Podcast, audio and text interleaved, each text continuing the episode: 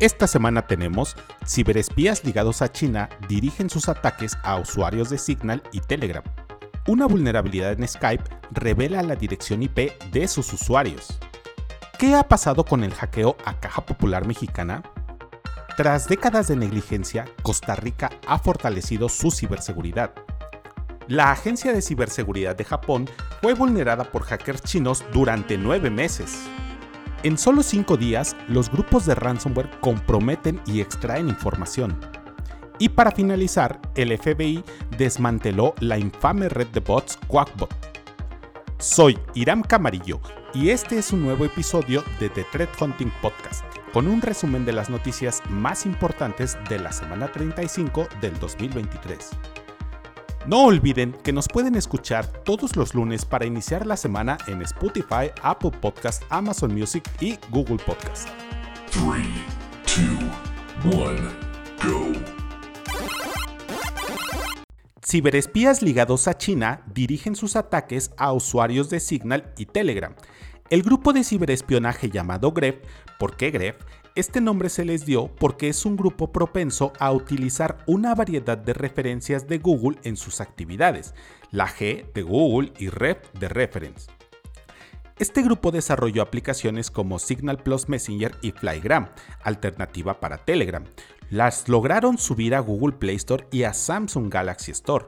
Las víctimas se han detectado principalmente en Alemania, Polonia y Estados Unidos, seguido de Ucrania, Australia, Brasil, Dinamarca, Hong Kong, Portugal, España, etc.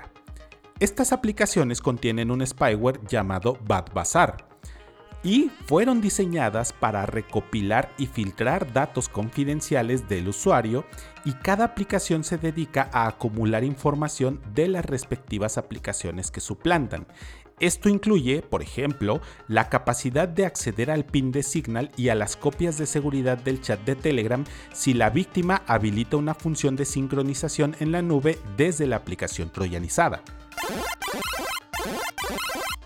Una vulnerabilidad en Skype revela la dirección IP de sus usuarios. Un atacante solo necesita enviar un link vía mensaje a la cuenta de la víctima y no es necesario que la víctima dé clic en el enlace, ya que con tan solo recibir el mensaje le devuelve al atacante la dirección IP del usuario. En un ejercicio hecho entre el investigador Yossi, quien descubrió esta vulnerabilidad, y el reportero Josep del sitio 404media.co, Yossi le envió un link a Josep hacia google.com. Este link era genuino, es decir, no estaba manipulado. Una vez que Josep entra al chat y ve el mensaje, Yossi le envió a Josep la dirección IP desde donde estaba conectado. Esto con una VPN habilitada.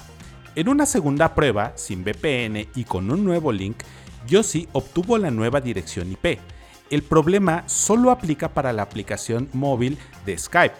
Esta vulnerabilidad fue enviada a Microsoft mucho tiempo antes de la entrevista y la empresa solo comentó, la divulgación de una dirección IP no se considera una vulnerabilidad de seguridad un hacker interrumpió las operaciones de la Caja Popular Mexicana el pasado mes de julio. La caja duró poco más de 10 días sin poder ofrecer servicios a sus clientes y al día de hoy, primero de septiembre, declararon que continúa trabajando para restablecer sus operaciones. Respecto a esto, la Comisión Nacional Bancaria y de Valores de México emitió un comunicado en el que dice que en el ejercicio de sus facultades de supervisión está revisando el sistema de control interno en materia de ciberseguridad de la Caja Popular Mexicana, a lo que la caja le comunicó. Las fallas en los servicios financieros se debieron a un incidente de ciberseguridad. Continúa realizando labores de contención para mantener las afectaciones al mínimo y está realizando las acciones necesarias para el restablecimiento total de sus servicios. Después de las notas cortas, iniciemos con las notas principales. Tras décadas de negligencia, Costa Rica ha fortalecido su ciberseguridad. El presidente de Costa Rica declaró que el país se ha recuperado de un fuerte golpe a su ciberseguridad nacional, después de una ola de ataques de ransomware a diferentes instituciones gubernamentales y que algunas detuvieron sus operaciones durante semanas. El presidente Chávez declaró respecto a los ataques que sufrió el país por parte del extinto grupo de ransomware Conti dos cosas. Afectó el sistema de salud, a los organismos de recaudación de impuestos, de seguridad social, aduaneros, de transporte, a la compañía de electricidad, al Ministerio de Transporte y hasta el servicio meteorológico. No sabíamos si iba a llover. De todos modos, nunca tienen razón, pero igual fueron atacados, bromeó. Y segundo, los ataques sirvieron como una llamada de atención después de décadas de negligencia. Costa Rica recibió mucha ayuda de Estados Unidos y de España. Estados Unidos aportó 25 millones de dólares para establecer un centro de operaciones de seguridad, proporcionó hardware y software para el monitoreo de seguridad cibernética y también otorgará 10 millones de dólares adicionales para trabajar en un centro de operaciones de seguridad para el Ministerio de Seguridad Pública. Como parte de las actividades de ciberseguridad para el país, el presidente Chávez firmó un decreto que prohíbe que las empresas de telecomunicaciones TICAS contraten tecnología china para desarrollar el 5G, Huawei por ejemplo. Esto ya que según el medio de noticias Infobae, a través de Huawei, el régimen chino intenta ingresar en América Latina ofreciendo los servicios de 5G a un precio muchísimo menor que el resto de sus competidores en Estados Unidos o Europa. El medio DLP News también menciona en uno de sus artículos, Estados Unidos vetó a las compañías chinas como Huawei de sus redes de telecomunicaciones desde hace un par de años y ha presionado a otros países para que sigan sus pasos, ya que considera que estos proveedores son una amenaza para la seguridad de una infraestructura que considera crítica. La Agencia de Ciberseguridad de Japón fue vulnerada por hackers chinos durante nueve meses. Durante nueve meses, hackers, aparentemente de origen chino, estuvieron dentro de los sistemas del Centro Nacional de Preparación ante Incidentes y Estrategia para la Ciberseguridad, NISC, de Japón. Según las investigaciones, el hackeo inició en octubre del 2022 y fue descubierto hasta el 13 de junio del 2023. Un informe del The Financial Times, donde el medio tuvo contacto con personal del gobierno japonés y del sector privado involucrado en la investigación, dicen que sospechan que hackers militares de China fueron los que vulneraron al NIST. Es importante considerar que Japón ha estado bajo ataques sofisticados durante los últimos años, ya que un informe de The Washington Post publicado recientemente el pasado 7 de agosto menciona que militares chinos comprometieron también las redes clasificadas de defensa japonesa en el 2020. Ante estas acusaciones, el Ministerio de Asuntos Exteriores de China negó que su país estuviera detrás de estos ataques y culpó a Estados Unidos y se comprometió a revelar las actividades de ciberespionaje de Estados Unidos. En un comunicado del Centro Nacional de Preparación ante Incidentes y Estrategia para la Ciberseguridad de Japón, publicado en su sitio web, dice que las comunicaciones de un sistema de correos electrónicos pudieron haber sido filtrados al exterior. El 14 y 15 de junio, la operación se suspendió de inmediato para validar el estado del sistema el sistema se reinició después de reemplazar los dispositivos sospechosos de generar comunicaciones no autorizadas. Se validó que no habían anomalías en otros dispositivos y se implementaron contramedidas como el fortalecimiento del monitoreo de seguridad interna. El 21 de junio, una investigación de una empresa de mantenimiento y operación encontró evidencia que indica que la comunicación no autorizada fue causada por una vulnerabilidad en un equipo parte del sistema de correos electrónicos. Un segundo informe de una agencia especializada descubrió que un porcentaje de la información que incluye datos personales enviados y recibidos en octubre del 2022 y a mediados de junio del 2023 fueron comprometidos, por lo que el NIS notificó individualmente a las personas que posiblemente se vieron afectadas por esta intrusión. También mencionó que se desconocen los detalles de la filtración y no se han confirmado daños como el uso indebido de la información personal.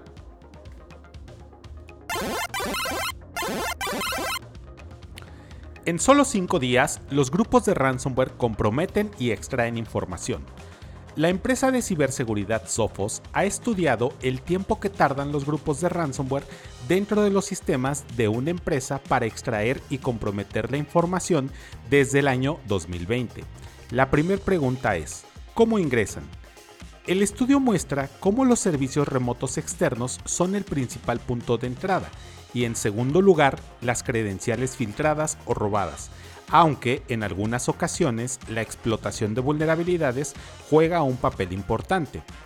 ¿Cuánto tiempo permanecen dentro de los sistemas de la empresa? El tiempo de permanencia de un atacante en los sistemas de una víctima es una métrica que Sophos ha estado siguiendo durante los últimos años para comprender cuánto tiempo tienen los equipos de seguridad para detectar y responder ante un incidente. En el 2022 se identificó que un atacante permanecía un promedio de 10 días, pero ese número bajó en los primeros 6 meses del 2023 a 8 días. Puede ser que las herramientas de detección están ayudando a detener la actividad maliciosa, pero ante esto, los atacantes están aumentando la velocidad de sus actividades.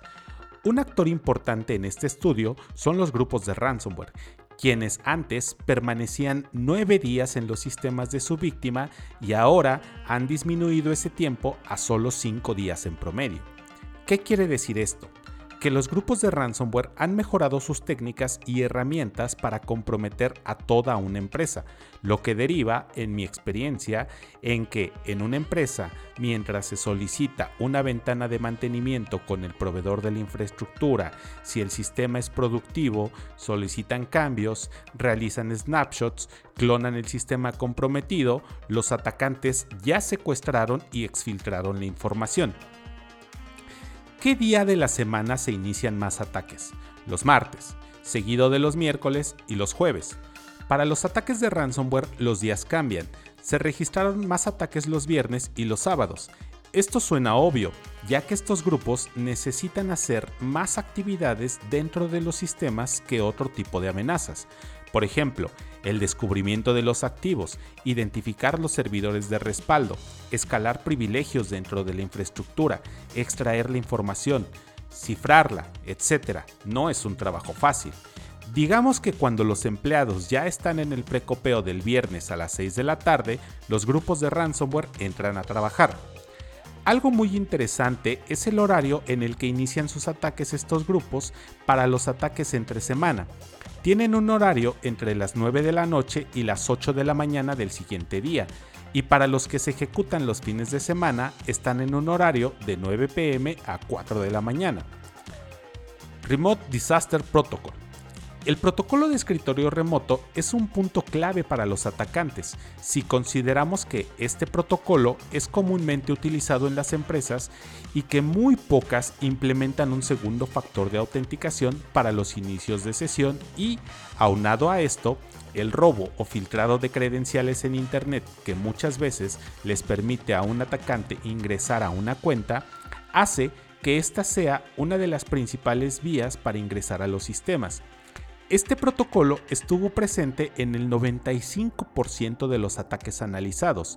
Dentro de ese 95, el 77% de los casos, este protocolo fue utilizado para accesos internos y movimientos laterales, es decir, los atacantes lo utilizaron como puente para llegar a otros equipos dentro de la red. Extracción de información. Algo que se cree comúnmente es que en todos los ataques de ransomware exfiltran la información de la víctima. Sin embargo, en el estudio se observó que para el 2023 solo el 43% de los casos se, pudo comprobar que sí se exfiltró información, en el 31% de los casos no se encontró evidencia de la extracción y el promedio de tiempo para extraer la información es de 21 horas y 28 días para publicarla en Internet.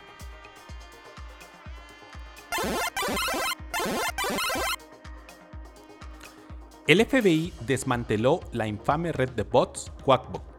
¿Qué es Quackbot? Es un malware descubierto en el 2008 y desde entonces ha sido responsable de cientos de infecciones de malware por todo el mundo y forma parte de la cadena de suministros en el ecosistema criminal. Quackbot infecta principalmente los ordenadores de las víctimas a través de mensajes de correos electrónicos no deseados que contienen archivos adjuntos o hipervínculos maliciosos. Una vez que ha infectado la computadora de la víctima, pueden enviar malware adicional, incluido ransomware, a la computadora infectada. Ha sido utilizado como medio inicial de infección por muchos grupos importantes de ransomware en los últimos años, incluidos Conti, Prolog, Egregor, Revil, Megacortex y Blackbasta. El 29 de agosto, el director del FBI, Christopher Wright, anunció que neutralizaron la red de bots que en los últimos años infectó aproximadamente 700.000 equipos.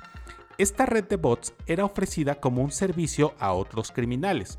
Por ejemplo, desde hace dos años aproximadamente, los desarrolladores de ransomware contrataban los servicios de Quackbot para ingresar a empresas e insertar su ransomware para posteriormente pedir un rescate.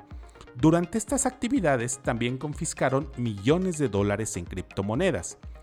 El FBI logró infiltrarse en los servidores de esta botnet el pasado 25 de agosto.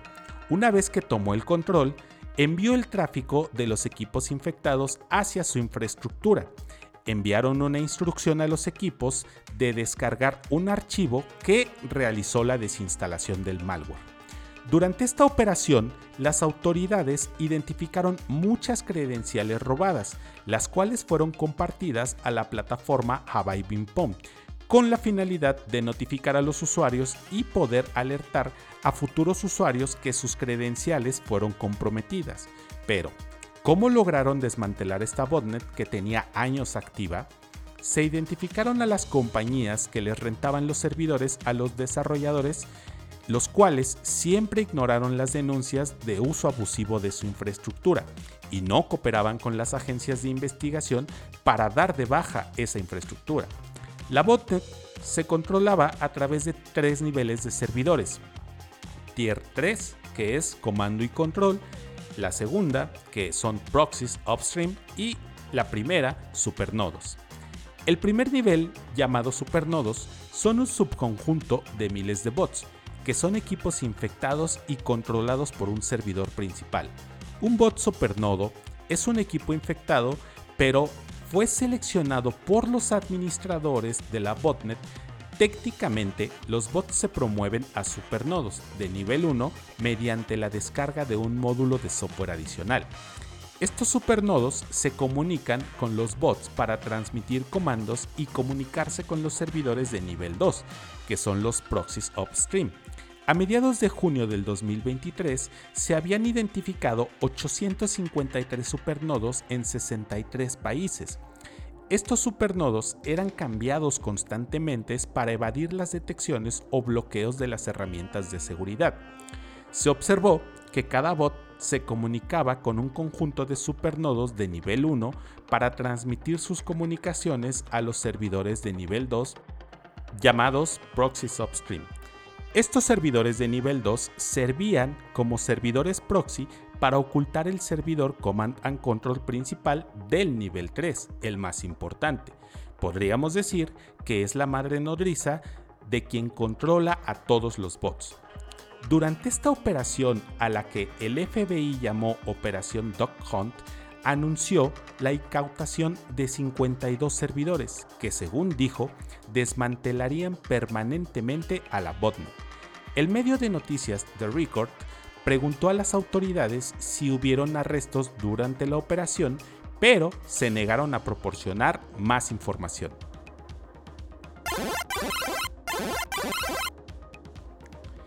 Eso es todo por esta semana. Los espero el próximo lunes con nuevas notas. Envíenos sus comentarios para seguir mejorando y no olviden seguir al podcast